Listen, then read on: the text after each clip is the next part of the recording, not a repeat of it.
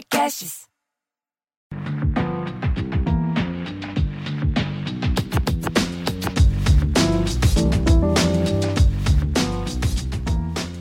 Olá, sejam bem-vindos a mais um episódio do podcast Afrofuturo. Eu sou Morena Mariá e aqui nesse espaço a gente fala sobre afrofuturismo, cultura africana e afro-brasileira pela ótica é, afrofuturista. E hoje, para falar desse tema que é o ser africano, né, como pessoas africanas vivem e se sentem no mundo, eu convidei uma pessoa muito especial e vamos ao episódio que eu vou dar alguns recados.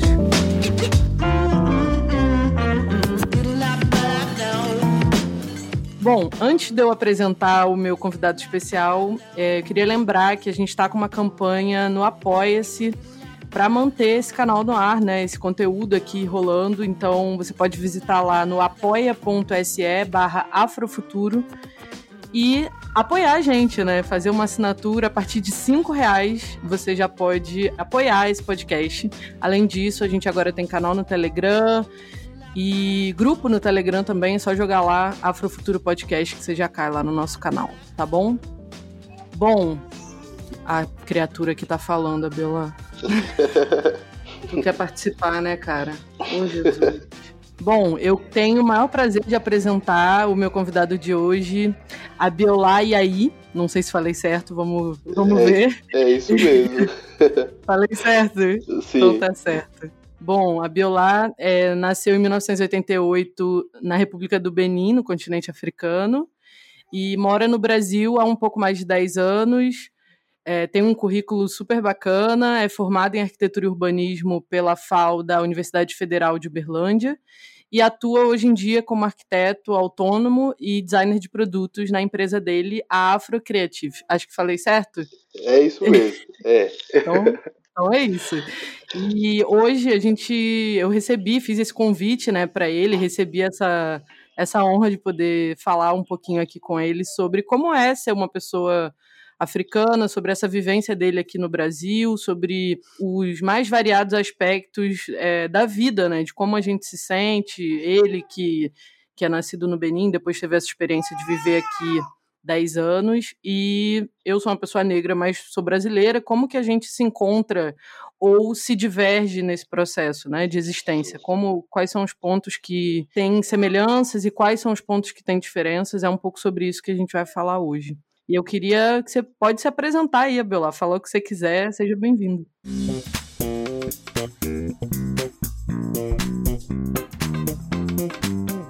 Primeiro, eu gostaria de te agradecer, Morena, pelo, pelo convite.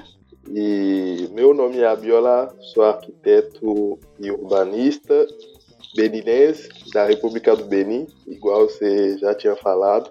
Uh, eu vim para cá em 2010 para fazer arquitetura e urbanismo, mas aí eu acabei ficando aqui depois da minha formação, que foi em 2000 e que eu, que eu terminei em 2016, né?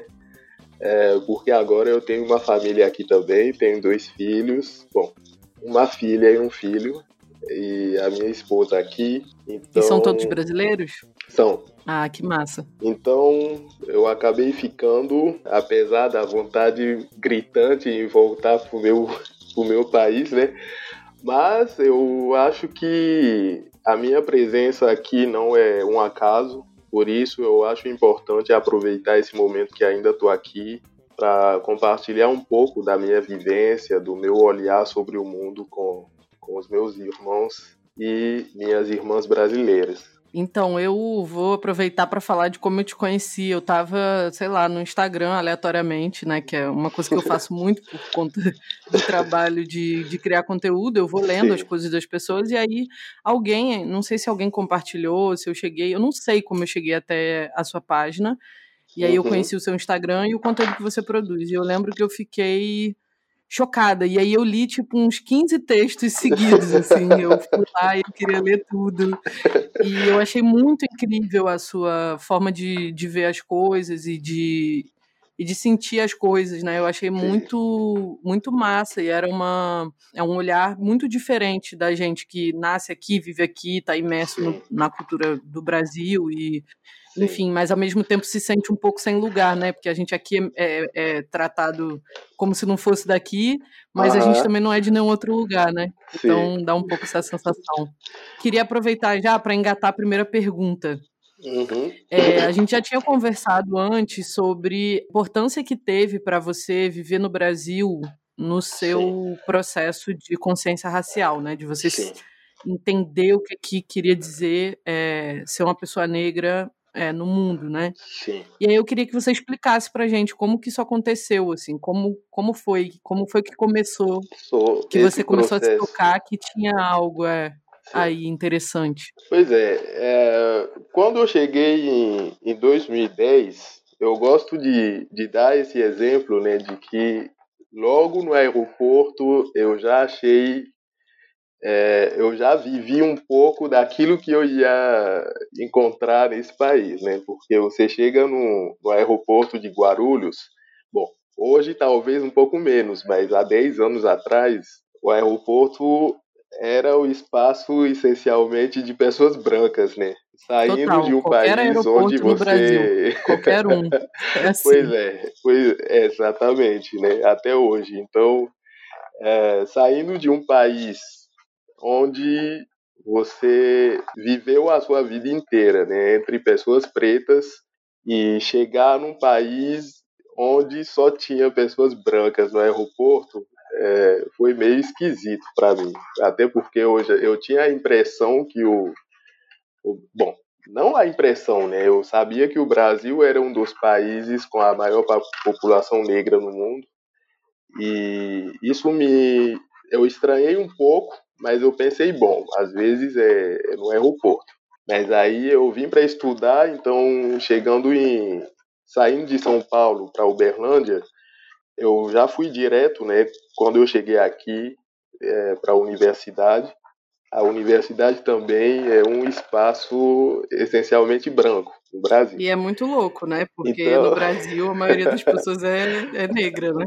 É, são, é, pois é. E no primeiro momento eu fiquei pensando, bom, eu vou acabar encontrando esses pretos em algum momento, né? Só que eu fui encontrar de fato as pessoas pretas do, do Brasil, assim, não que eu não encontrei nenhuma na universidade, eu encontrei e fui no, no NEAB da UF, é, o núcleo de afro núcleo de estudos afro-brasileiros e acabei encontrando com algumas pessoas e tal, mas eram, a gente era uma minoria, né? Até porque na própria faculdade de arquitetura, que é um curso bastante elitista também, eu era um, você podia contar a quantidade de pessoas negras que tinha naquele espaço, né? Até porque no, no, na minha sala éramos 41 alunos no primeiro semestre e só tinha eu e mais duas meninas da, da minha sala que eram de ascendência afro-brasileira. É, africana. Mas isso, Abila, não é um privilégio não da, Acho que agora você já sabe, né, do seu curso. ah, sim, com certeza. Não é um privilégio. Eu, eu ainda estou na é. universidade é. e no meu curso, vira e mexe, eu pego matéria, eu sou a única pessoa negra, ou sei lá, tem eu e mais uma pessoa, é normal. Pois é. é bem pois é. comum. É. Isso. Na, naquela época eu ficava pensando, bom, mas em algum momento eu vou encontrar esse povo, né? Porque eu não. isso me incomodava bastante. Mas assim, eu, eu ia pro shopping, era complicado. No supermercado, um pouco mais. Né? Mas no dia que eu fui, é, a primeira vez que houve um, uma festa do Congado, e eu fui. Eu saí de casa e o pessoal do Congado estava passando na rua.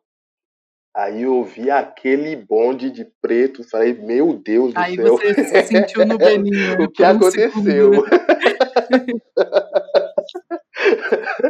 Eu levei um susto, falei, gente, o que está acontecendo? Vai ter guerra? Porque... porque não tinha, sabe? Eu nunca tinha visto tanta gente preta no Brasil. Eu falei, nossa, e isso foi alguns meses depois da minha chegada, né? E aí que eu, eu fui me queixar um pouco sobre isso e conversei com alguns amigos. Eles me, me, me explicaram que é por, por conta da, da questão do, dos pretos, né, as populações afro-brasileiras em geral morarem em espaços periféricos e a universidade sendo num espaço mais central aqui em Uberlândia, foi um pouco por isso que eu não Sim, com eu certeza. nunca tinha visto. É, tem favelas é. ou periferias que se você vai é difícil você contar uma pessoa branca, né? Então Pois é. Tem essa questão aqui no Brasil da raça, ela está muito ligada à classe, né?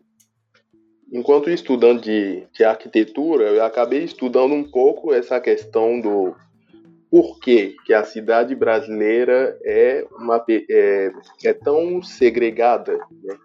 Você tem lugares muito definidos para ricos e muito definidos para pobres. Sendo que no Benin eu não tinha esse costume também. Porque se você olhar na maioria do, das cidades no Benin, você vai ter pessoas ricas morando perto de pessoas mais pobres, mas não tem essa diferenciação tão gritante que tem é, aqui no Brasil, onde tem bairros de ricos, bairros é, de e pobres. as pessoas ricas no Benin também podem ser negras, né? Aqui é muito mais difícil você ter um é, negro rico. Exatamente, exatamente. E você não tem né, esse preconceito racial. Até porque nem tem como. Né?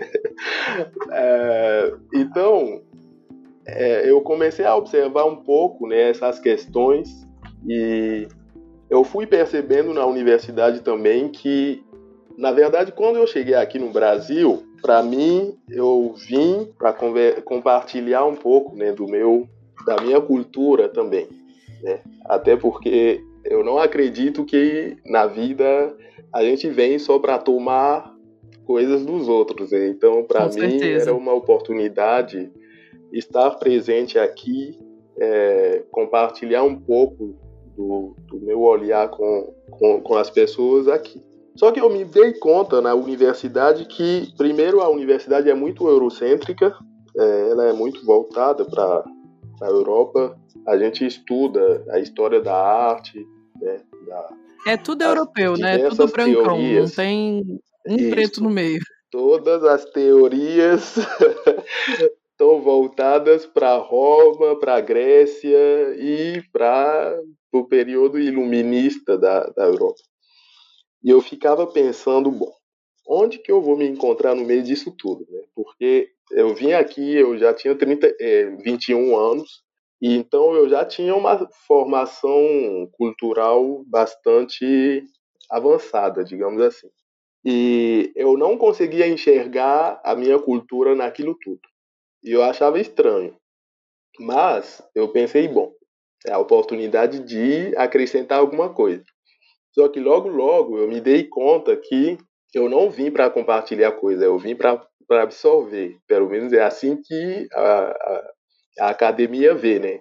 Eu não estou aqui para dividir conhecimento, eu vim para absorver a civilização, né? Porque eu saí do meu mato lá na, na é, África. É, até porque então, nessa concepção vi. da academia é como se você não tivesse nada para oferecer, né? Como se é, que você exatamente. tem algo na concepção da academia. Né? É terrível isso. É, é, é. E, e eu me dei conta disso, falei, bom, eu preciso é, dar um jeito, né? Porque para mim sempre foi claro que eu não vim para absorver apenas culturalmente, eu vim principalmente por conta da técnica, era claro para mim que, enquanto arquiteto, eu precisaria de, é, de informações do ponto de vista científico, né, para adaptar a minha cultura, a minha realidade. E isso até o terceiro, quarto ano de faculdade eu não eu não estava conseguindo porque eu, eu, eu percebi que a visão de mundo, né, que a universidade segue não conseguia me ajudar a, a criar né, o meu, o meu é jeito praticamente de, oposta, de ser. né? é praticamente oposto. Exatamente, difícil, exatamente. Realmente. Então, por sorte, é, tem um elemento né, que é fundamental na cultura africana, que é a, a questão da sustentabilidade.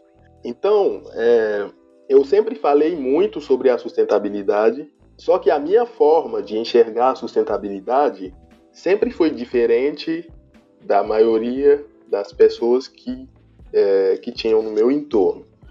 Então, às vezes, quando eu dizia certas coisas, ficava parecendo que, é, que eu era um hippie, né? Pra, na cabeça dos meus colegas, o que, que ele tá falando, Sim, gente? Total. ele tá viajando, vem me falar de arquitetura interna tipo, a gente tá, a gente tá evoluído, a gente não usa mais essas técnicas atrasadas, né? Sim, e... o, evolu o evoluído é você usar cimento, evoluído... concreto e uns é, troços cancerígenos, e, né? E botar ar-condicionado, né? É, exatamente. exatamente. então, Destruir meio bom. mundo de lugar aí para caçar a brita, para poder fazer concreto. Esse que é o jeito Isso. evoluído, né? Pois é, aí eu ficava pensando, bom, e agora? O que que eu faço, né? E por sorte, quando eu comecei a falar sobre essas questões de sustentabilidade, a minha orientadora do TCC, ela tinha acabado de voltar do seu doutorado que ela fez na USP e era sobre o tema da sustentabilidade. Então ela, é, ela desenvolveu mais do que a maioria né, do, dos meus docentes na época. Então, quando a gente conversava, eu via que finalmente tinha um professor que me entendia, né? É, só que fica num lugar e... meio de que eles estão descobrindo, tipo, no doutorado, descobrindo a pólvora, né? Tipo, ah, nossa, que inovador. Isso, né? Inovador. Isso, um negócio assim, muito isso. novo. é, é, engraçado, né? Dá vontade de rir. Dá, com certeza dá. Até porque, para mim, ainda está num, num, nível muito embrionário a questão da sustentabilidade no, no mundo ocidental de forma geral e é muito superficial. É, e sempre vai ser, né? Porque é uma fala... coisa que ataca diretamente os modos de vida ocidentais. E aí. É, exatamente. Aí não vai rolar. Fica exatamente. sempre nessa coisa estética, numa coisa bem superficial. Isso. Mas que não ataca isso, o, você já percebeu. o cerne da questão, né? O centro do problema. Sim. Sim. O centro do problema é evitado, né? É melhor, vamos fazer de conta eu tive a sorte, né, quando eu comecei a conversar com a, com a Giovana, que foi a minha orientadora, que é, eu tive a sorte de, de começar a entender isso tudo de, uma, de um ponto de vista filosófico. Porque quando eu falei em sustentabilidade com ela, ela começou a me indicar alguns autores, e desses autores eu fui descobrindo outros autores africanos que falavam sobre a questão até que eu cheguei num, em alguns autores que meio que abriram os meus olhos sobre a realidade, assim. Porque, na verdade, o grande problema da sustentabilidade no mundo ocidental é que as pessoas se desconectaram, elas, é, o, o paradigma cartesiano, ele conseguiu separar o ser humano do seu meio ambiente. Um pouco como se ele estivesse dizendo, olha, você é o ser humano, e o, o, tudo, todo o resto não é, é inferior, você. né? É, é, uma, é inferior e você louca. tem que dominar e, se, se for necessário, destruir tudo que tem na sua volta para o seu benefício. E isso, quando eu me dei conta disso, eu falei, nossa, cara, então tem algum problema. É, você percebeu que o buraco era mais embaixo, né? A questão era, era muito mais embaixo. Era uma questão filosófica é, e cultural, né? De forma geral. A visão de mundo de forma geral.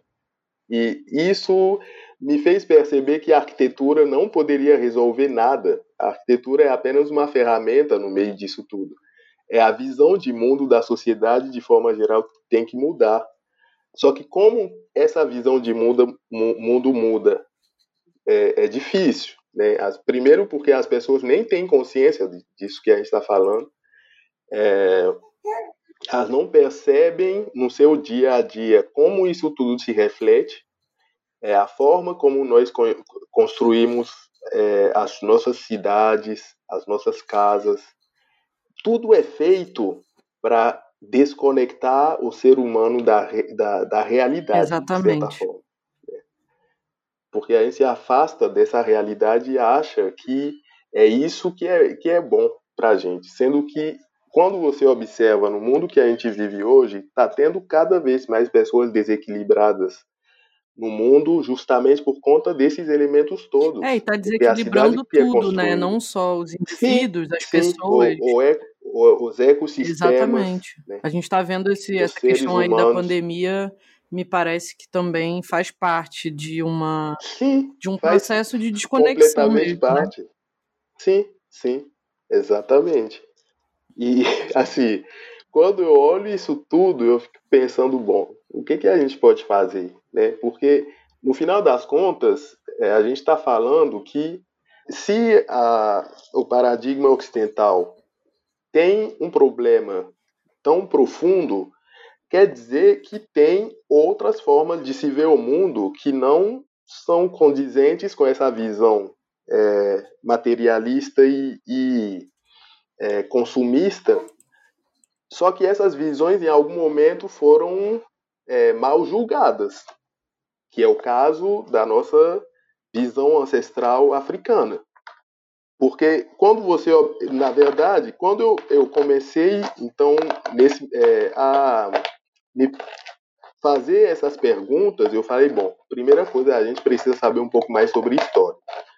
Porque não dá não dá para a gente falar sobre a África a partir do olhar, né, a partir do filtro do homem branco, porque é, independente do que eles escreverem sobre a África, sempre vai ter algum problema, porque o cara que sai de lá da Europa e vem para o continente africano, ele vai olhar com o seu filtro. Não tem como ele entender o que a gente pensa sobre nós Sim, pela perspectiva dele, cultura. né? E uma perspectiva é que olha para tudo que é produzido tanto no continente africano quanto na diáspora africana, vai olhar com esse olhar é, desse racismo científico, né, de que a gente é evoluído, de que tudo que a gente produz é inferior, né, com esse, sempre com esse com esse marcador racial de que nada que a gente faz presta, né, que enfim as nossas formas, nossos modos de vida e os nossos valores eles são eles são selvagens, né?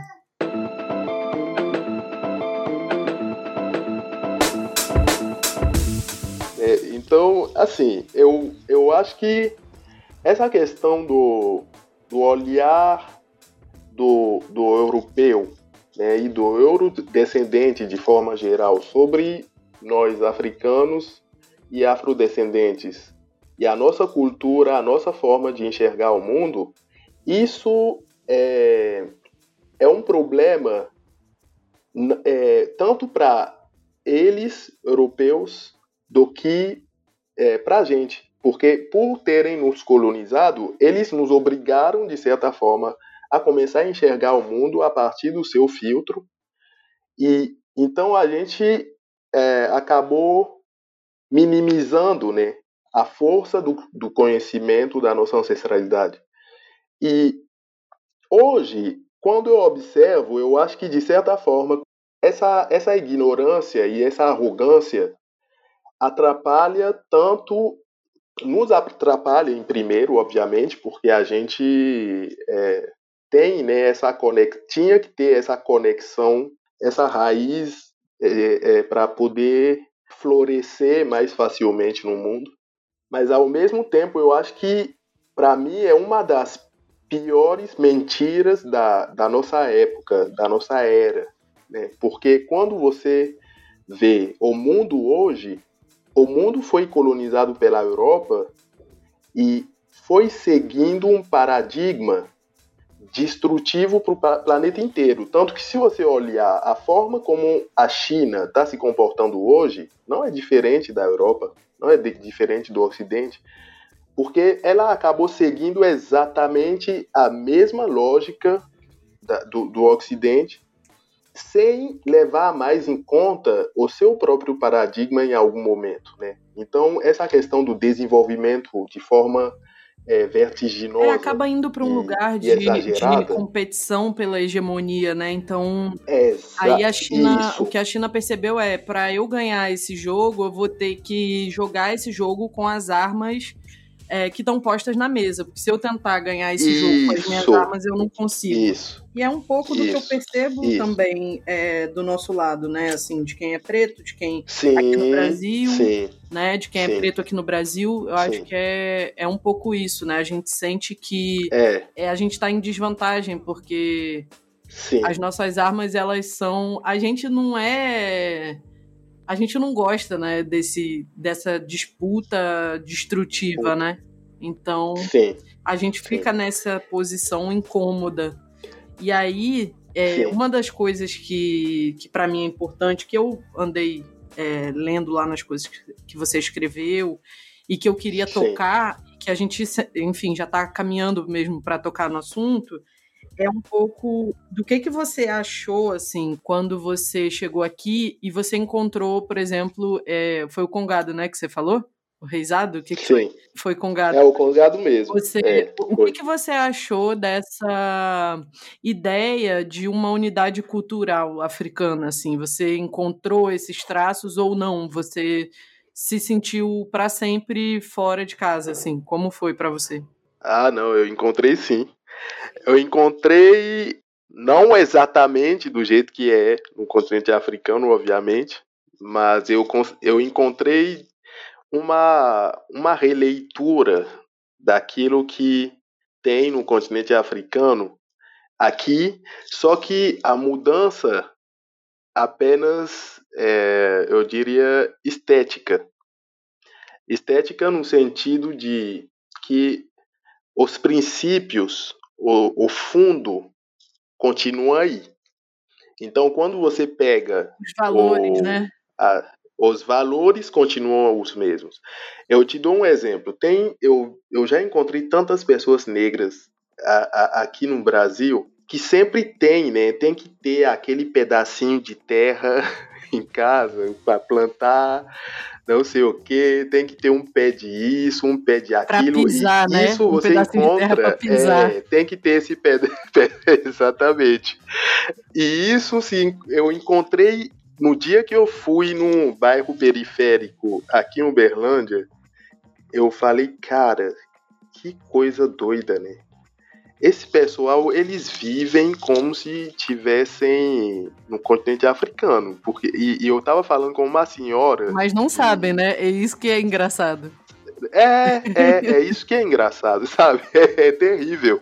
Tem uns bairros é, é, de pessoas negras, quando você vai, você fica pensando, nossa, que coisa, né? A comida, mesma coisa. Eu fui pra Bahia e, e eu comi porque aqui em Minas não se tempera tanto, né? Mas lá na Bahia eu comi e falei, meu Deus, cara, é, eu quero é mudar pra cá. Porque em Salvador eu vou estar tá na África. A né? Bahia eu tem vou, essa capacidade, vou né? viver lá. tem, tem. Assim, eu quero e... me mudar pra cá. tem, é, com certeza. Nossa, foi um choque assim para mim. É, você anda na rua, é como se tivesse em Cotonou, que é a capital do Benin. Que você anda na rua, é, tem aquelas senhoras vendendo comida na rua, aquele ambiente, né, a forma como as pessoas são mais calorosas, é, no dia que você for pro, pro, pro, pro Benin ou para algum país africano, para alguma capital africana, você vai ver do que, que eu tô falando. É uma efervescência. Um dia eu vou, a já vai permitir isso na minha vida. que eu não vou viver aqui nesse lugar para sempre, não. Principalmente você mora em São Paulo, né? Aham. Uhum.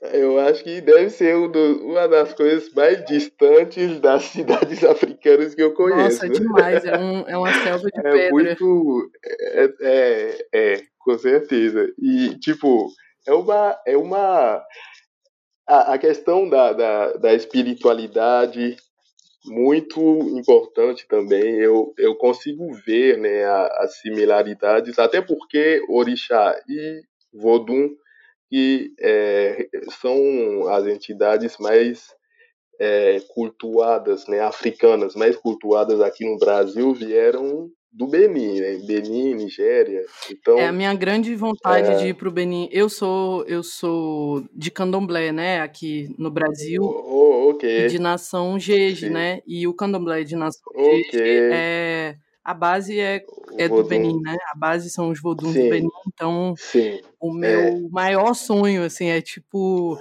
coisas para realizar antes de morrer, é conseguir é, visitar o Benin, enfim, ir até o né? Templo das Serpentes, conhecer, Sim. enfim, conhecer o Benin como um todo, né? Ah, eu acho que eu acho que você vai, você vai, você vai pirar quando for pro Benin, porque eu mesmo que estou falando depois de muitos anos vivendo aqui voltei para o Benin e eu tive algumas experiências, né, é, trabalhando com templos de Vodun e tudo, e eu falei, bom, eu acho que os brasileiros precisam conhecer esse país, porque é outra.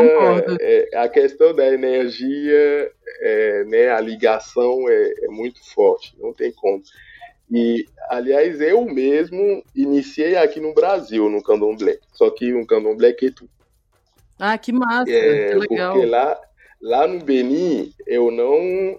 Assim, não que eu nunca tive contato com a espiritualidade, mas se limitava apenas a gente fazer alguns rituais né, é, anualmente. É, ia ver um babalaô jogar. A minha mãe, que levava a gente, fazia é, a consulta para todo mundo. Tinha, se tinha alguns rituais para fazer, fazia. Então, é tipo, tipo uma prevenção, né? Uma prevenção família... de, de manter as isso, coisas no lugar, né? Isso, isso. E é muito comum que lá no Benin você encontre pessoas que são é, cristãs ou muçulmanas que façam isso é, normalmente né, que isso não constitui um problema. Você ter uma ah, ideia. Mas aqui também, a pessoal avó... evangélico, católico e joga mãe de santo, sim. pai de santo. Aqui não, também sim. tem isso. O mais comum é a pessoa ser, é, né? a pessoa ser evangélica, e aí quando o marido vai embora, ela vai lá na Gira, lá na, no Exu, santo, né? pedir o marido de volta. Isso daí é, é que nem mata aqui no Brasil. Isso daí não é exclusividade do Benin, não. pois é, muito comum mesmo, né? E tá vendo? Mais uma similaridade. É, lá, é, o negócio também é que no, no, no Benin você tem uma. A questão da tolerância é muito, é muito forte.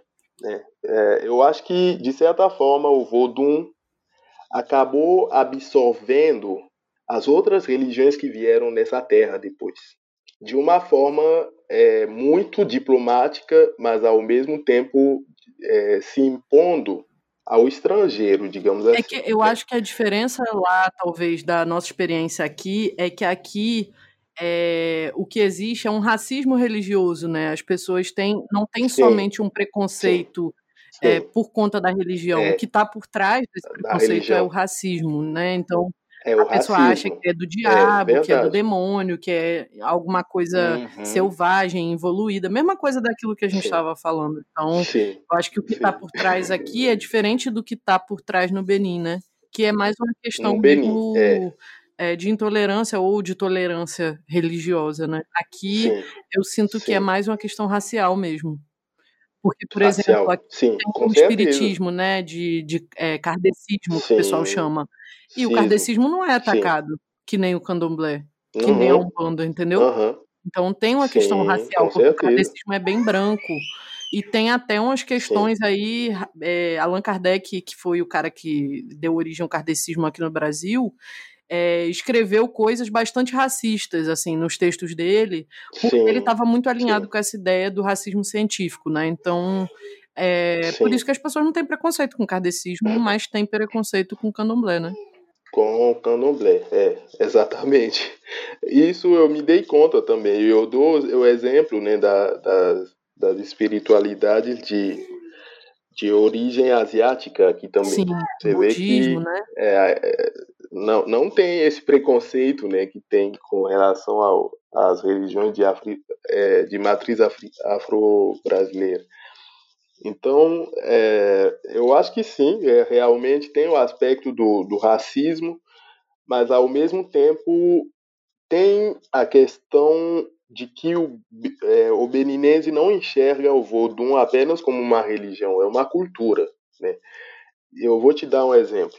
É, essas roupas africanas que a gente usa, quem trouxe, digamos isso, para os humanos na, na, na visão do, dos, do pessoal do Vodun no Benin é, são os Vodun, né? Tem algumas comidas que foram presentes dos Vodun para os seres humanos. Então, o beninense que está usando a roupa tradicional dele, se ele quiser ser um preconceituoso, problema dele, mas ele está usando algo que é uma herança cultural vinda do Vodun. Ele está comendo é, aquela comida que ele adora, é um presente do Vodun. então, se ele, não quiser comer, vontade, né? é só ele comer o macarrão. se ele quiser comer o macarrão, que, que coma. Né? O problema Uma coisa dele, na sua mas... fala que me chamou a atenção, Aquela... sem querer te cortar, mas é que você falou sobre o Vodun não ser é, uma religião, né? uma coisa que não, eu bato... Não apenas, né? É, exatamente. Vai para além do culto, da questão espiritual, né? É, sim, sim. Bom, se vocês ouvirem, gente, alguns gritos, é porque né, a Ayol tá aqui do lado e ela adora participar das conversas, então vocês já estão acostumados. Com certeza. Mas eu sempre bato na tecla aqui no Brasil que o candomblé não é uma religião, né? O candomblé é uma estratégia de é. sobrevivência é. dos povos africanos no Brasil. Sim. Porque, na verdade, é um grande reagrupamento é, de todos os cultos tradicionais dentro de um mesmo espaço para manter esse culto vivo, né? Então, sim, o que sim. é, na verdade, você ter um, um, terreiro, né, um espaço de terra, né, onde você pode é, cultivar suas, suas, plantas, fazer seu próprio remédio, plantas. né, onde você pode é, plantar sua comida. É, ter esse criar seus bichos, então nada disso tem a ver com religião. Isso tem a ver para além do culto, com questões de sobrevivência da sua cultura, né? Sim, sim. E, e aliás, falando nisso, eu uma das coisas que me impressionou muito e que me é, decidiu, de certa forma, a seguir os passos né, é, espirituais do, da minha ancestralidade foi justamente é, pensar sobre como o, o, o candomblé pode nascer aqui no Brasil. Porque eu fiquei pensando, bom, para pessoas que foram raptadas da sua terra, foram escravizadas, violentadas de todo, todas as formas, que foram levadas de lá para cá, chegarem aqui nessas condições e não desistirem dos seus voduns, dos seus orixás. Eu falei, bom, isso aí não é fé. Porque se isso fosse fé, só, pelo menos fé na lógica ocidental Sim, da coisa. Não é suficiente isso fé, é né? esquisito. Né? Não é, não, é, não é suficiente, porque era muito fácil falar, não, vamos, eu vou procurar um outro Deus aí, porque um Deus que não tá. E eu fiquei, eu cheguei à conclusão que era uma questão de certeza era uma questão científica. Não era uma coisa que se tira de uma É uma pessoa, questão uma, de conexão paterna, né? Isso, de conexão com, é com a sua ancestralidade. É você só sobrevive a isso se é... você for muito conectado, né? Sim, sabe? Porque é, é como se você dissesse para alguém que está pisando na Terra, que sente uma energia dessa Terra, que essa energia que ele está sentindo da Terra não existe. É, é, é, não sei se o que eu tô falando faz sentido, mas. Faz total sentido. Não é, para mim, não é. Não, não é aquela fé cega, entendeu? No sentido de dizer, não, ah, eu, eu, eu creio.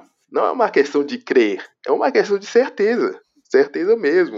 Os princípios que eles seguiam faziam sentido até nessa situação que eles estavam, porque senão eles podiam ter desistido, eles podiam ter largado eles podiam ter dito, não, eu não quero mais, eu não, eu não creio mais. É, eu né? acho Porque que o que, o que acontece aqui no Brasil e que acontece em outros lugares também, Abiola, é que, assim, por exemplo, meu nome é Morena Maria Couto Souza dos Santos. Eu só tenho nome colonizador, assim.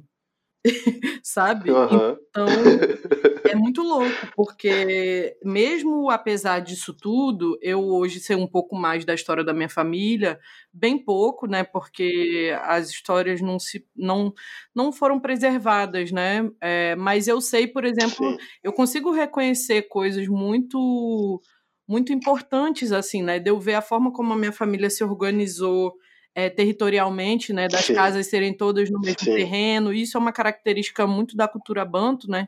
Da, da família toda morar uhum. na mesma, no mesmo terreno e plantar a comida ali no meio e estar tá todo mundo ali meio misturado. E, e, e várias outras coisas, né? Através dos relatos da minha avó e, e, de outras pessoas mais velhas da minha família, eu fui conseguindo identificar Sim. algumas coisas assim que eu falei, cara, é, apesar de todo esse processo de tentativa de apagamento, de silenciamento, de esquecimento, a minha família se lembra de muita Sim. coisa, né? Tem muita coisa nas nossas práticas. Sim. A minha tia-avó, eu tenho uma tia-avó que já faleceu, vó Naí, né? Que ela botava a gente uhum. na mesa para comer, fazia a comida e tal, e aí todo mundo se sentava, ela servia o prato de todo mundo e passava em torno da mesa fazendo bolinhos com a comida, com a mão e colocando na nossa boca. Então, é, eu não sabia de onde vinha isso. Ela chamava isso de bolinho de capitão. E eu não sabia de onde vinha isso. E eu me sentia meio, meio selvagem mesmo, né? Porque os brancos, meus amigos brancos, uhum. ninguém comia com a mão. Uhum. E aí eu tinha vergonha jeito, né? disso né? quando eu era mais nova. E depois que eu fiquei adulta, eu descobri uhum. de onde isso veio. Que isso era uma forma de carinho muito muito deliciosa, sabe? É, muito, muito grande. E hoje é, minha filha sim. vai aprender sim. a comer, ela já tá na idade de começar a introdução alimentar, né? E eu vou dar a comida na boca, na mão. Ah, sim. Tem que, é. tem, tem, tem, que dar mesmo. É, um, é a forma de. É, é o cuidado, né? O, é, o, é o carinho. É assim que as nossas mães é, nos alimentavam, né?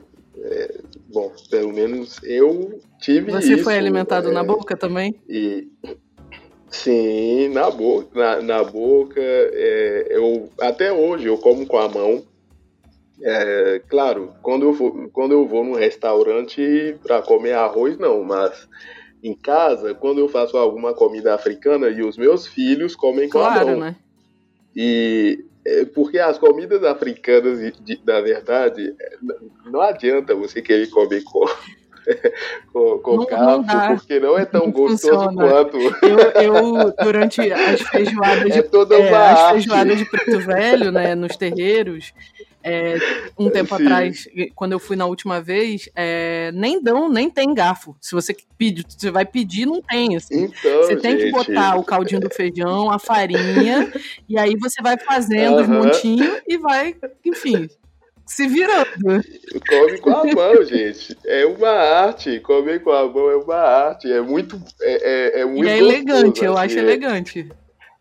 E, e, sabe o que é mais louco? Eu termino assim, antes, quando a minha filha estava mais nova, é, eu terminava de comer assim, eu ficava tão feliz e, e, e, a minha esposa ficava me olhando, tipo, gente, o que, que ele acha de tão extraordinário nesse, nesse negócio, né?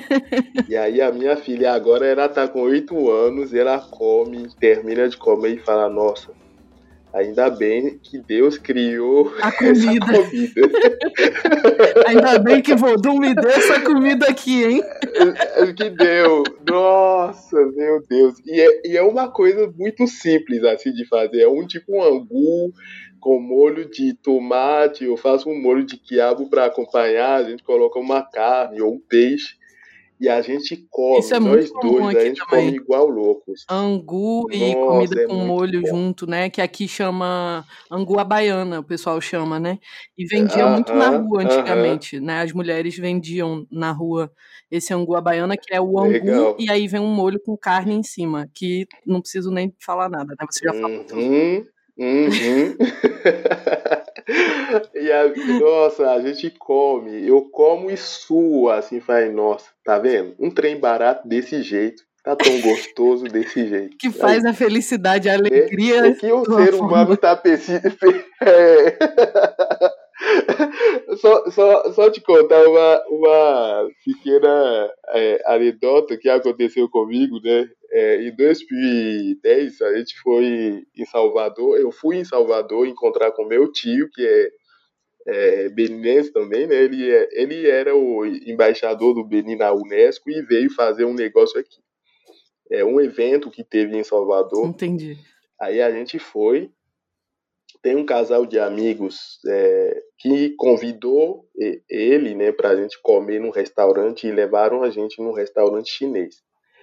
Só que eu falei chinês, um restaurante italiano. E o cara, ele morava na França. Então, é, toda hora ele comia nesses restaurantes chineses. É, é, como italiano. fala? Uh, italiano, francês. Restaurante rico, né? né? Resumindo. Só coisa de é, de isso. Que vem aquele bocadinho e... de comida que não Aí... dá nem pro, pra tapar o buraco do dente. Exatamente. Nossa senhora. E era um pessoal lá, é, era um pessoal de São Paulo.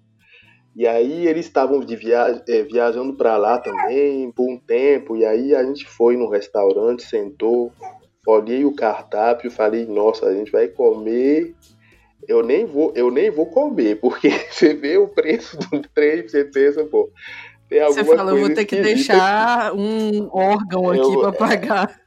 Isso.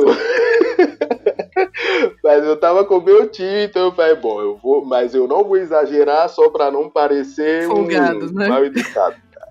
Isso. Aí a gente sentou, comeu, pediram vinho, não sei o que. A gente levantou e eles pagaram 1.300 reais. Oi! Aí falei, bom. Aí eles, eles, pagaram, porque eles, eles convidaram, né? E que era, e sei aí, lá, quatro salários mínimos em 2010, né? Isso. Era tipo isso, né? E aí, era isso. Porque na época era 422 Sim. o salário, o salário mínimo, depois mudou aos poucos. E aí a gente saiu de lá, pegou um, um táxi e o meu tio falou, nossa, tá vendo? Esse pessoal é muito ignorante. Eu saí lá da França, onde eu como esse tipo de coisa toda hora. Aí, em vez de me levar lá na Bahia, comer uma muqueca, alguma uma coisa, carajé, uma comida baiana, uma bará. me levar uma galinhada, né? Uma galinhada, né? E você acredita que aquele dia a gente saiu de lá, foi no, na Bahia, pegou um táxi, foi naquele, é, naquele mercado que fica. Mercado Modelo? É, na Bahia. Isso, aquele mercado famoso.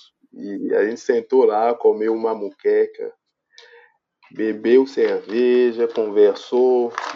Ele levantou, pagou 100 reais e ainda tinha troco. Ele acabou deixando aí bom.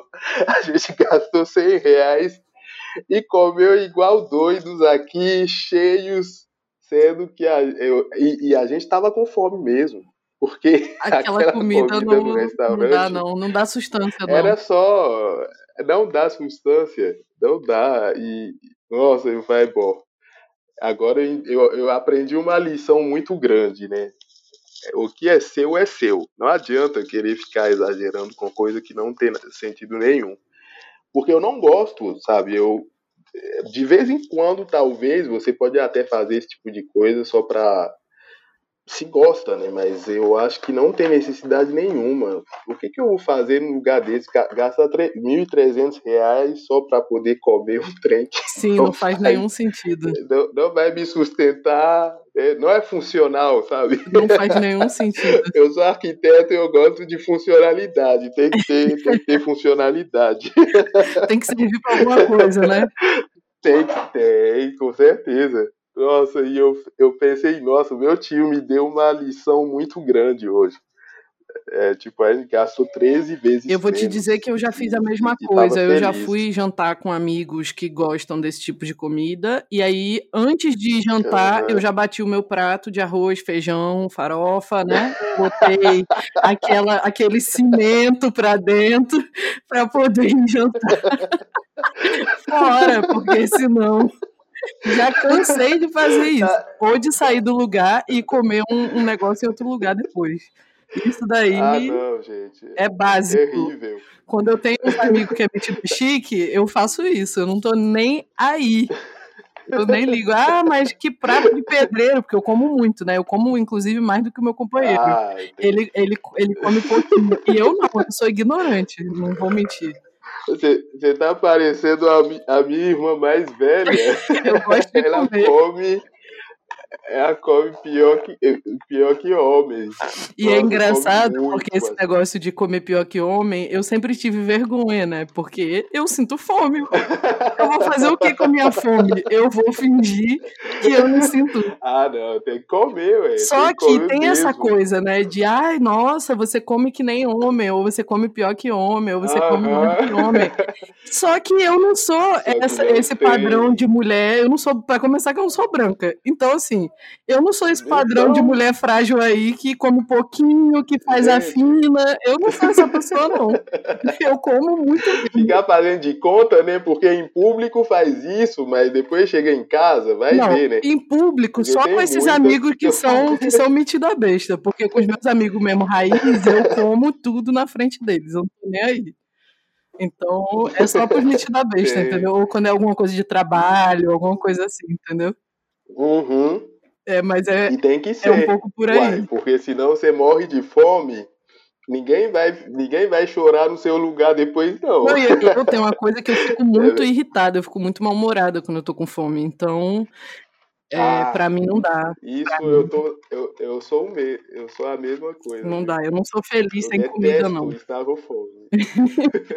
Deixa eu te perguntar uma coisa. É, o que que você acha? É muito por conta também dessas identificações e, e, de tudo isso que a gente está conversando e, e, rindo, porque é engraçado, né? É, tem uma, uma coisa por trás que, que faz a gente se sentir bem, né? Eu acho se sentir confortável. Sim, sim. Eu fico sempre sim. me perguntando, e aí eu vou te jogar essa pergunta. Talvez você não tenha uma resposta, mas fica à vontade que é de uhum. que forma a gente pode criar mais conexões entre as pessoas negras aqui no Brasil e as pessoas africanas no continente, assim. Você acha que isso é importante ou você acha que isso é algo dispensável que cada um tem que fazer o seu o seu corre, né? Cada um tem que fazer uhum. o seu hum. trabalho onde está e, e porque eu sinto que seria muito proveitoso, sabe, se a gente conseguisse Com se certeza. conhecer como como povo, Sim. né? Eu acho que seria muito legal, Sim. assim, a gente aprenderia muita Sim. coisa é, sobre Ah, nós mesmos, né? É, nesse contato. Você acha que isso é importante? Eu acho que é fundamental. Ainda mais porque, como eu sou um pouco meio que uma ponte, né? Hoje entre os dois, é, os dois universos, eu acho que é muito importante tanto para o brasileiro quanto para o africano hoje é, saber um pouco mais o que está acontecendo na sua volta, porque é, primeiro de um ponto de vista geopolítico é, se você pegar, por exemplo, o chinês que mora aqui no Brasil, ele tem consciência do que é a China hoje. Né? Sabe o que está acontecendo na China. O japonês, a mesma Fala a coisa, ele própria se língua, come a própria comida, né? Se casam entre eles. Comida, isso. Então, esse elemento, é, de um ponto de vista geopolítico, é fundamental. Segunda coisa, eu acho que o afro-brasileiro, ao conhecer a sua cultura ancestral africana, é, tem um potencial que existe em qualquer um de nós que se deslancha de um jeito, de algum jeito, porque é como se tu, a sua vida inteira é, você tivesse vivido numa mentira Exatamente, essa é a sensação. e quando você finalmente toma consciência dessa realidade, você fala: Nossa, cara, então tem alguma coisa. Se isso tá errado, então tudo que eu tô vivendo até agora talvez seja errado também. Então você começa a se questionar com o tempo, não tem jeito. É, quando você, enquanto afro-brasileiro, tem, é, toma posse né, desse paradigma, dessa visão de mundo dos seus ancestrais, tudo faz sentido. Sim. Isso eu estou falando porque eu já encontrei com muita gente que viveram esse processo e é a mesma coisa sempre. A questão da racionalidade e a visão de mundo, né, a compreensão das coisas, como é, como elas acontecem a partir do filtro dos nossos ancestrais, né, isso é fundamental para qualquer um de nós. Então, é, o africano de hoje, por ter sido colonizado também, viveu um pouco do mesmo processo, tanto que eu só fui descobrir muita coisa depois que eu vim para o Brasil.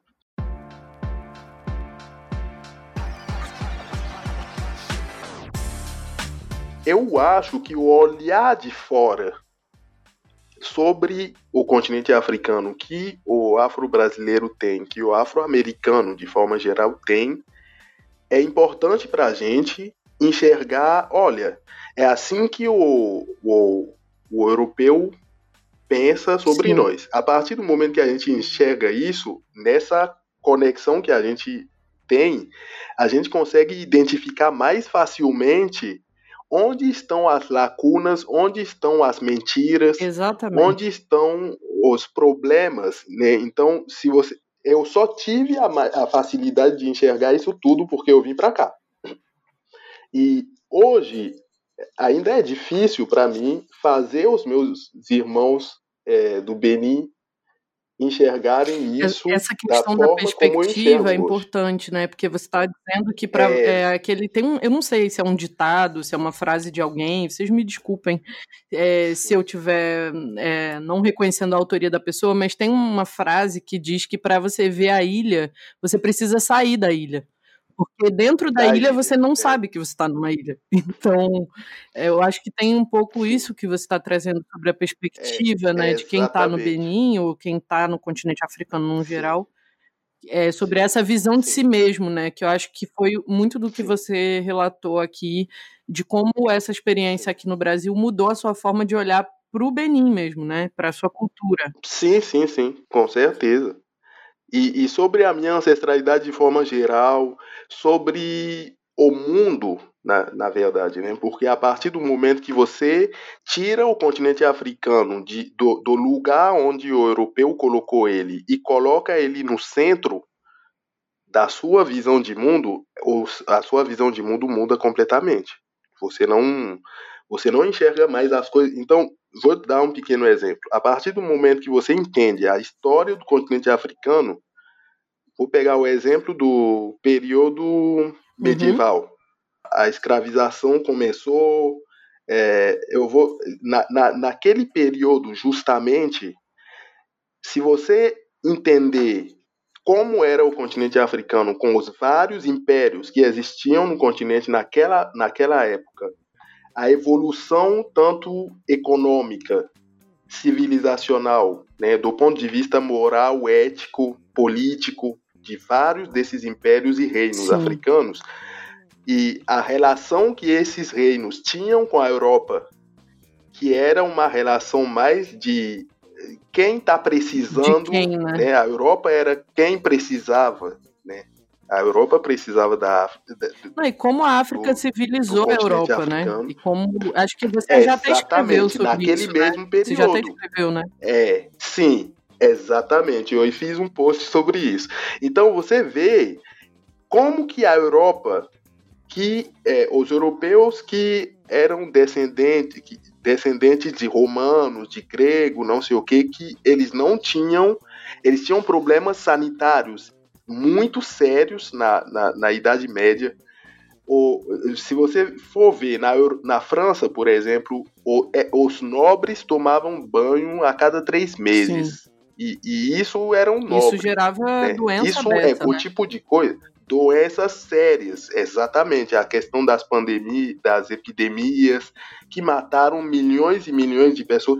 Então, quando você é, muda o seu filtro de leitura e entende isso, você entende que, na verdade, quem foi.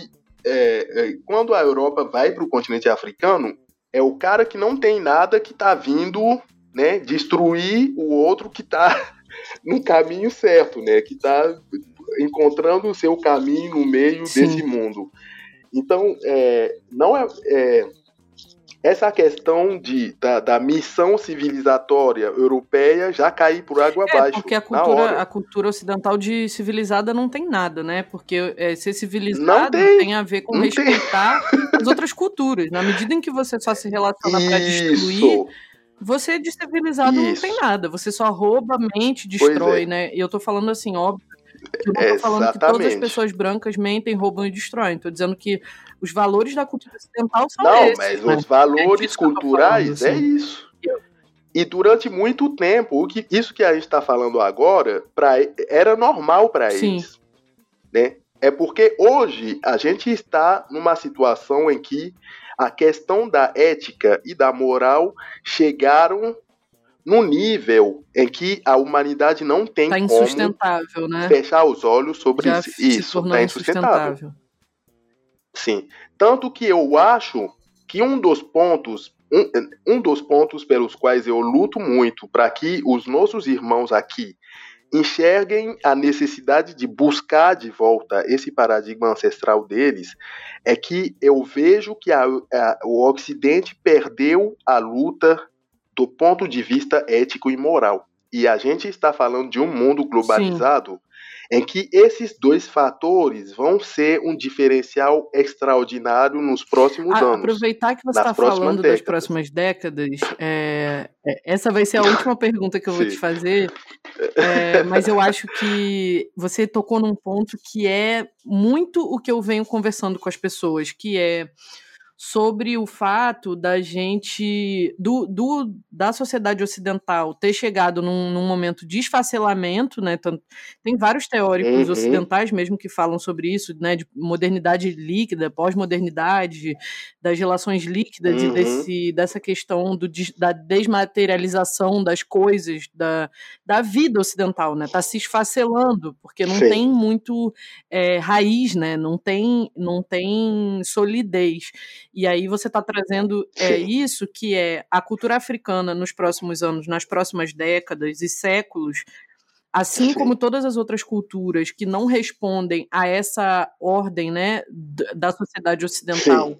vão Sim. ser vitais para a continuidade da humanidade e para a saúde do Sim. planeta como um todo, né? Para essa, para essa sustentabilidade que os brancos chamam, Sim. mas que, é, inclusive, eu andei lendo aí que até 2050, se eu não me engano, é, a população africana uhum. vai ser a maior população do planeta, né? Que vai do haver planeta, um processo de, de aumento da população africana. E aí eu queria te perguntar. Sim o que, que você espera, o que, que você quer, é, o, o, que, que você quer fazer, o que, que você é, espera que a gente, como um coletivo, né, como um povo que foi dividido, mas que é, é, como se, é como se a gente fosse irmão gêmeo e um irmão ficou e o outro foi levado para um outro lugar, foi criado de uma Sim. outra forma, e aí a gente se reencontra adulto, Sim. né? E, e encontrando uhum. essas semelhanças e essas diferenças, né? Então, o que que você quer para esse futuro? O que que você acha que vai ser importante? O que que você acha que a gente tem que estar tá conectado? Qual é o grande ponto de atenção que você acha é, da cultura africana ou, enfim, do que você quiser trazer que você acha que vai ser importante para a construção desse futuro? Hum. É uma pergunta complexa, Bom, né? Eu, é... Mas eu vou, eu vou tentar responder porque eu já pensei um pouco sobre isso e eu acho que a primeira coisa para a gente não, não cair é, na, na grande armadilha da, do momento é aquilo que eu estava falando sobre a questão da visão de mundo. Porque se a gente entrar nesse jogo, a gente vai perder porque a gente vai poder, é, é, o, o, o mundo ocidental vai poder nos igualar do ponto de vista é, do, do, do, paradigma. Né? E isso eu acho que é o ponto de partida para que a gente possa pensar um, um futuro. Bom, a segunda coisa, eu acho que hoje é, com tempo, né, isso leva tempo, mas eu acho que quanto, quanto mais a gente estreitar os nossos laços entre é, africanos e afro-brasileiros, melhor vai ser. Em qual sentido? Se a gente for é, pensar o futuro do continente africano sem é, a diáspora africana, é impossível. E eu nem vou dar o exemplo da diáspora é, afro-brasileira é, só si, por exemplo. A gente, falar... a gente corresponde a 100 milhões de pessoas, né? Então é muita gente. Isso. Então, assim, não pode, não, não tem como né, falar desse futuro sem, sem, sem levar em conta as relações entre o, o Brasil e o continente africano, os Estados Unidos e o continente africano. Mas eu acho, principalmente, que é, quem de fato quiser fazer alguma mudança hoje tem um terreno fértil muito muito grande no continente africano. É claro que as coisas não são fáceis, é, não as coisas não, principalmente as elites africanas atuais, apesar que tão, é, hoje estão tá mudando bastante, ainda podem ser um problema dependendo do tipo de projeto que você for fazer. Mas o, o grande lance aqui no continente africano, tudo está para ser feito ainda. Para a gente construir esse desenvolvimento sustentável, seria interessante, vou te dar um exemplo concreto para entrar para não ficar muito na, na superfície. Hoje, se você for no continente africano, você tem muitas indústrias é, que são é, de fora, né? Só que essas indústrias pertencem a quem? Brancos, sempre. Por isso que eu acho que para o futuro do continente africano não cair nessa lógica em que a China caiu, por exemplo, de trazer um monte de empresas brancas, criando um desenvolvimento completamente insustentável como no mundo ocidental, na verdade, eles deslocalizaram a, a sua insustentabilidade para a China e a China está tentando fazer um pouco isso no continente é, é africano terceirizar hoje. a mão de obra, terceirizar, terceirizar a poluição, né? É, a poluição, exatamente. Social. E isso, a gente pode evitar isso no continente africano ainda, né? Até porque hoje está tendo cada vez mais consciência dos próprios dirigentes em relação a essas questões. É, eu acho que a gente, economicamente falando, culturalmente falando, o brasileiro vai ser, vai ter uma receptividade muito maior do que um francês, por exemplo, porque a gente se reconhece mais numa pessoa afro-brasileira do que no francês. Isso é natural, é lógico.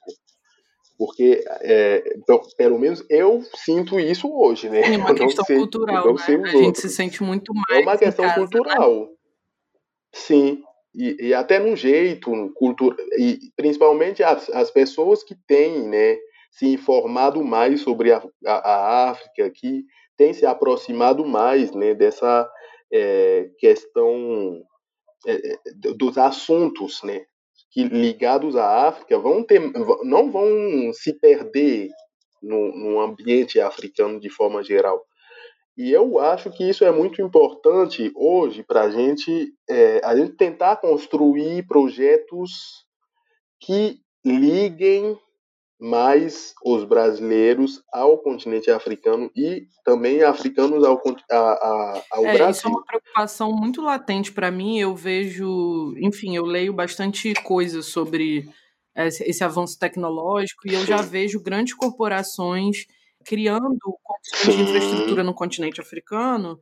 Isso me preocupa Sim. muito, porque a verdade é que eles vão chegar e em 10 anos eles fazem uma devastação gigante imensa. E, imensa. e a gente está fragilizado, então eu fico muito preocupada assim Sim. com essa Sim. com essa questão e como e que a gente pode é... facilitar esse processo e criar essas conexões, sabe? Na verdade, eu acho que uma grande coisa que o brasileiro tem que tirar da cabeça dele é que o continente africano precisa precisa dele é, de um ponto de vista material ele pode criar riqueza no continente ah, africano.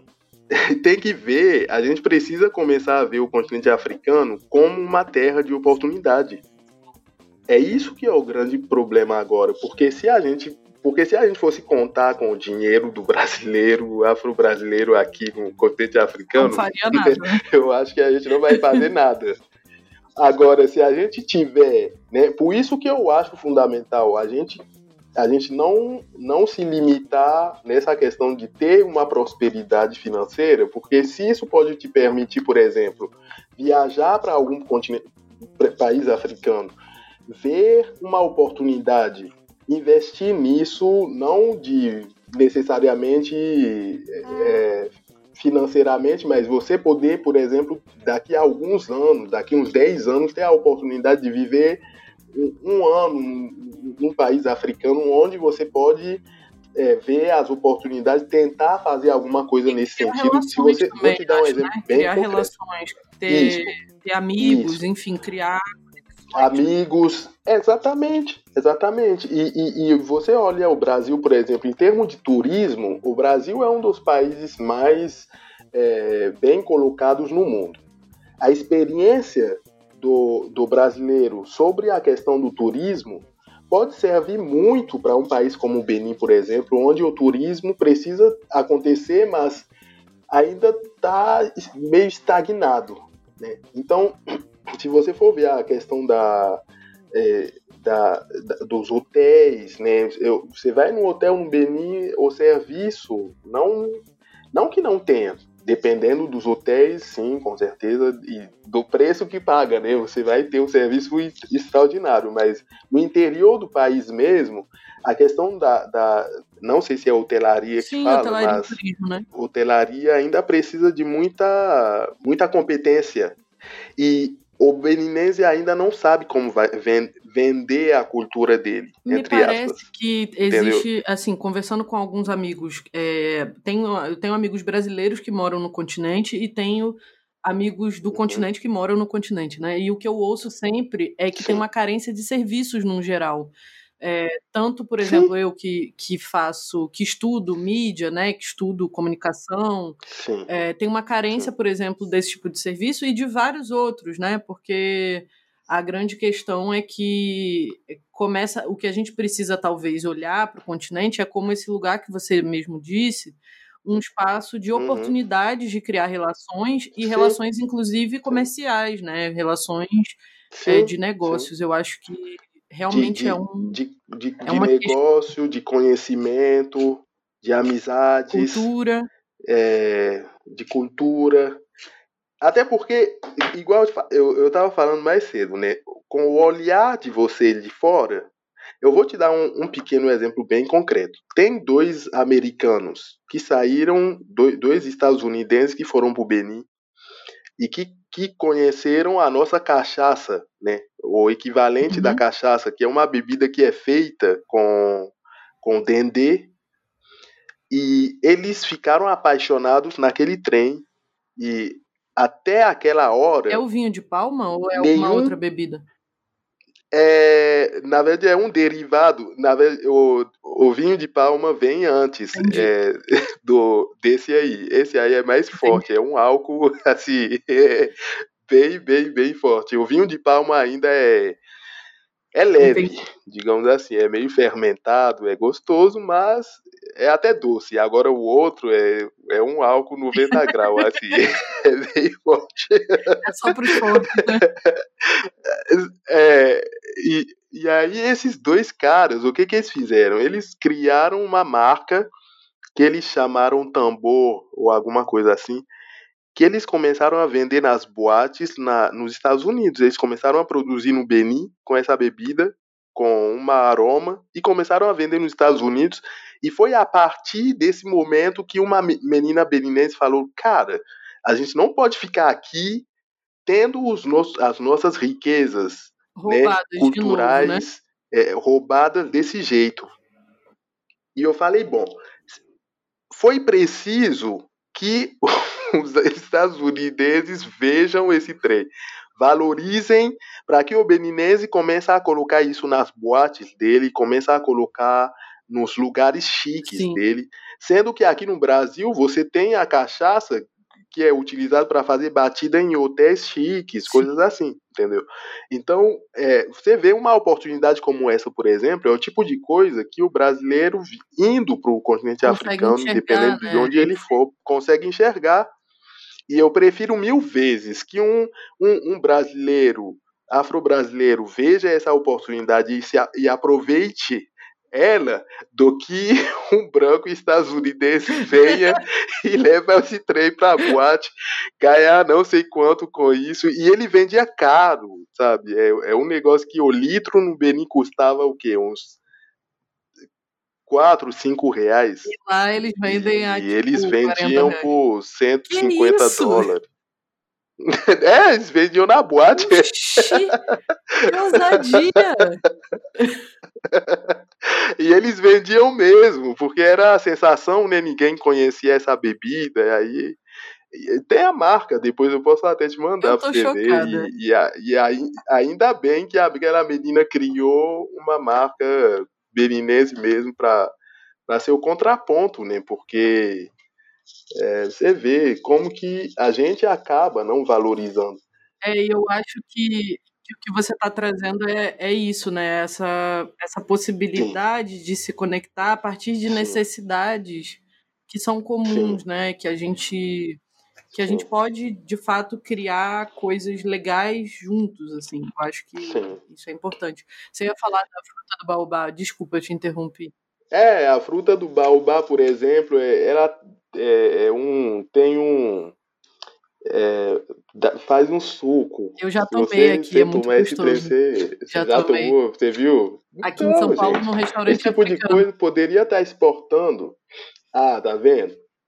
Por que, que a gente não industrializa uma coisa dessa? Porque não, não que a gente tenha que começar a plantar florestas disso, mas lá no Beni a gente nem aproveita. Sim, vai pro lixo, né? sabe? né? Você, é, vai para o lixo, sendo que a gente poderia estar tá utilizando um negócio desse para fazer uma bebida que se venderia facilmente, mas não se aproveita.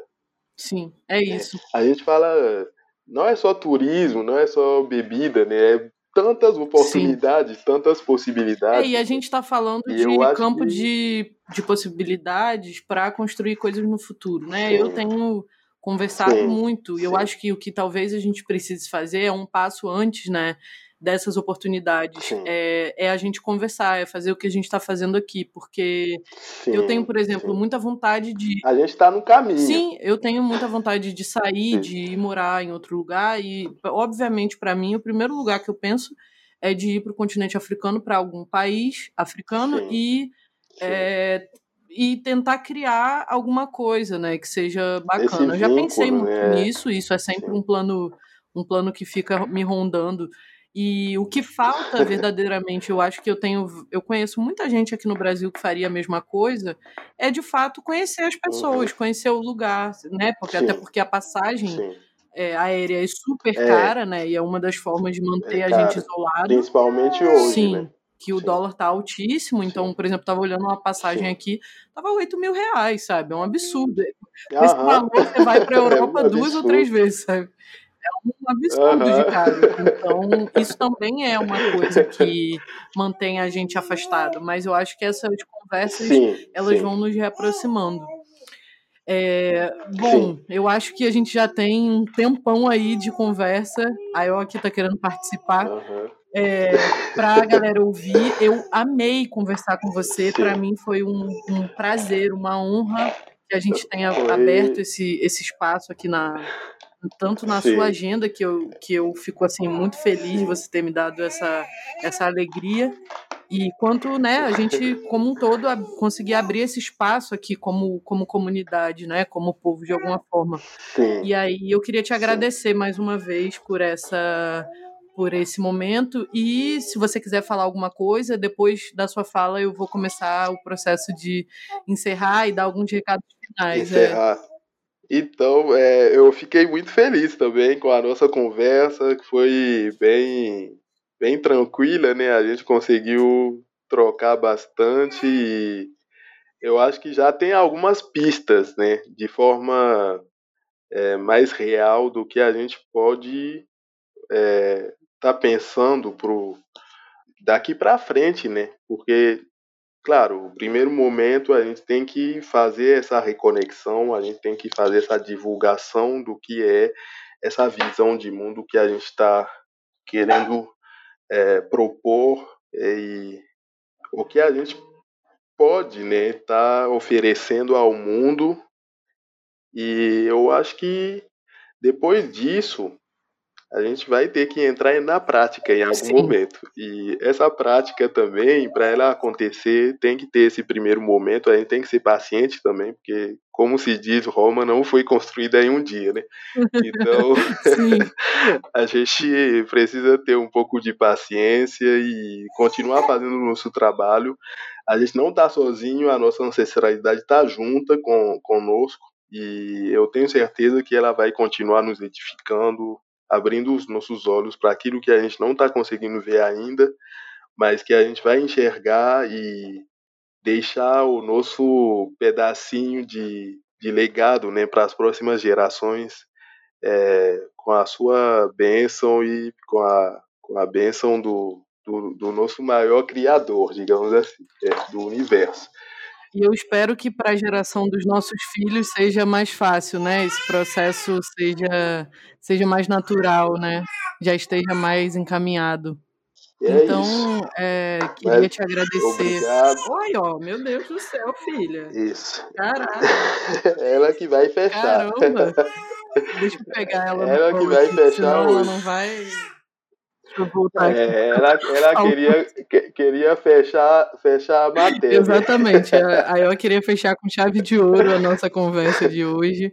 É, muito obrigada também Isso. a todo mundo que escutou até aqui, é, porque eu acho que é uma conversa que vai engrandecer demais assim a todos nós, né? Tanto é, de um lado do, do oceano quanto do outro, eu acho que tem um potencial aí dessa, dessas conversas acontecerem de forma mais sistemática, né? Eu acho que a gente precisa conversar mais de alguma forma. E fico feliz de a gente ter começado essa, esse processo aqui. Então, eu sempre deixo no fim dos episódios a dica Afro Futuro, né? Então, a dica Afro Futuro de hoje é o documentário Atlântico Negro na Rota dos Orixás, que está disponível no YouTube. É um documentário de 1998 do diretor Renato Barbieri, no qual ele mostra de forma muito sensível as relações estabelecidas entre a cultura do Benin e a cultura brasileira, mais especificamente do Maranhão que recebeu muitas pessoas durante o processo de escravização, recebe, recebeu muitas pessoas vindas do Benin, entre elas Na Aguntimé, a mãe do príncipe Gueso, do reino do Daomé, que é reconhecida aqui no Brasil como fundadora do culto de Candomblé Jeje. Então, essa história eu ainda vou contar aqui no podcast em algum momento, a história dela. E por hora vocês já podem ir lá buscar e conhecer um pouco mais sobre a cultura dos voduns, a cultura do Benin como um todo. E a última dica que eu queria deixar é o e-book do Abiolar, que ele me falou que tem um e-book que está aí lançado, eu já vou garantir o meu, chamado Ancestralidade Africana e Mundo Contemporâneo, parte 1. E está disponível, vou deixar o link aí na descrição para você que quiser. Corre lá e compra, porque o conteúdo dele é super aprofundado, é muito bacana. E eu recomendo que vocês corram atrás dessas informações e fiquem por dentro de tudo que ele está produzindo. Vou deixar também o site, tudo direitinho, as redes. E é isso, por hoje é só. Fico muito agradecida a todos vocês que ouviram e também a Biolá, muito obrigada pela sua presença. E a gente se vê num futuro próximo. Até mais.